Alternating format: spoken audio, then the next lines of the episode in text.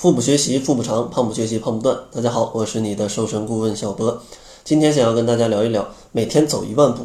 到底能不能让你轻松瘦？因为很多小伙伴都在问我啊，我每天走了一万步，为什么没瘦？其实呢，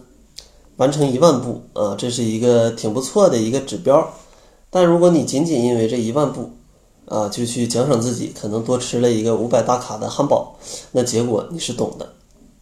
因此呢，千万别以为你每天就走了一万步，你就可以走上这个健康瘦的啊康庄大道。一般而言，走一万步消耗的热量大约只有二百四到三百大卡。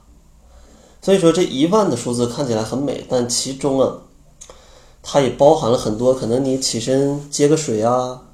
打电话溜达两圈啊，或者上下楼啊，这些它都有可能算在这一万步之内。啊，就算你一天都不怎么动，就来回上下班也能走个三五千步，我觉得。所以说，单纯的步数，并不能意味着什么。促进健康或者减肥的有氧运动，一定要达到一定的强度，它才有效果。除去每天正常的步行之外，建议大家额外再增加三十分钟的健走的时间，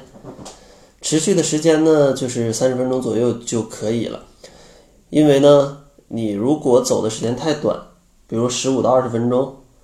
那这个时间段消耗的身体的能量主要是以血糖啊，还有各种糖原为主。只有超过了二十分钟之后，燃烧脂肪的比例才会逐渐增加，持续到了三十分钟，燃烧脂肪的效果才会比较好。而且呢，光控制时间还不行，咱们还得控制一下它的强度啊，强度。比如说，咱们可以在时速四点五公里啊这样的健步走的速度，但你也要考虑一下你的年龄的因素啊。对于年轻人来说，一般走一公里可能七到十分钟，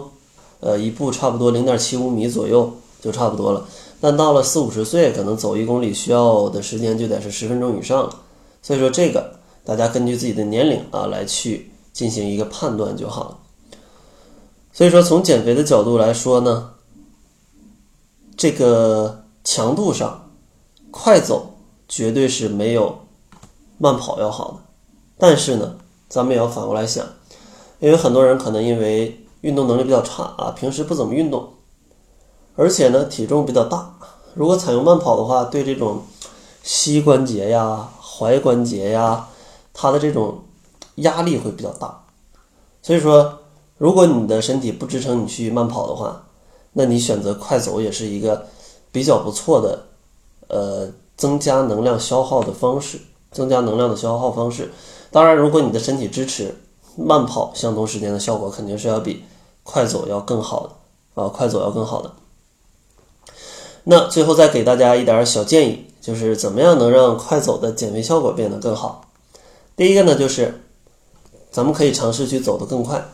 因为步行的时候提高速度。就相当于提高了你的运动强度，可以增加卡路里的消耗，并且提高肺活量，一定程度上就有比较不错的减肥效果。所以说你慢慢悠悠的散步啊，遛狗、遛男朋友啥的，就都没啥效果。一般人走路的速度也在每小时四公里，所以说你尽可能加速到五公里甚至六公里，才能让你燃烧更多的脂肪。第二个小建议就是快走的时候可以摆动手臂啊，摆动手臂。这个走路的时候摆动手臂，它也可以产生一些多余的热量的消耗，并且强化你上半身的力量。所以说行走的时候啊，这个手臂摆动的幅度可以增大一点，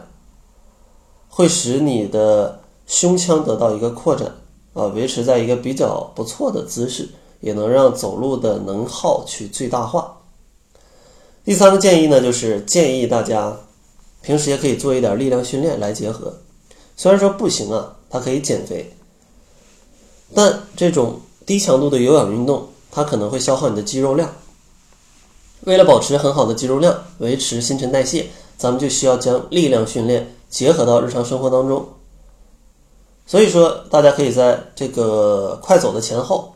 去尝试做一做平板支撑啊、深蹲呐，或者俯卧撑啊这些力量训练。当然，女性也可以去找一些适合你的，在 Keep 上有非常多的这种。力量训练的视频啊，大家都可以跟着做。然后第四个建议呢，就是要坚持运动啊，坚持运动。如果你只想保持身形的话，那你每周运动两到三次就可以了，每次差不多运动个三十分钟左右。但如果你想减掉多余的脂肪，你就需要加大运动量了，每周至少运动三到四次，然后每次在四十五分钟以上。建议大家选一些自己喜欢的，然后呃能持续比较长时间的这种运动，比如说像慢跑、快走，甚至出去爬山、骑自行车、游泳啊，这些都可以，甚至跳健美操。但核心的还是要你真的喜欢这个运动，不然的话，每个月每个礼拜做个三四次。你要不喜欢，你是肯定坚持不下来的。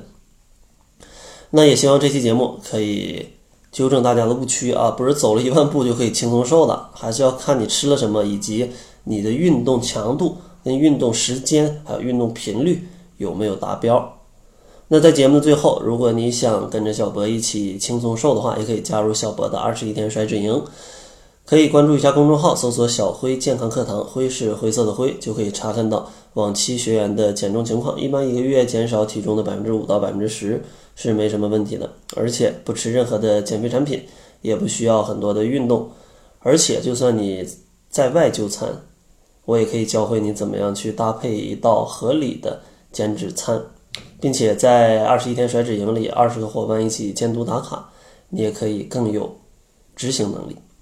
那好了，这就是本期节目的全部。感谢您的收听。作为您的私家瘦身顾问，很高兴为您服务。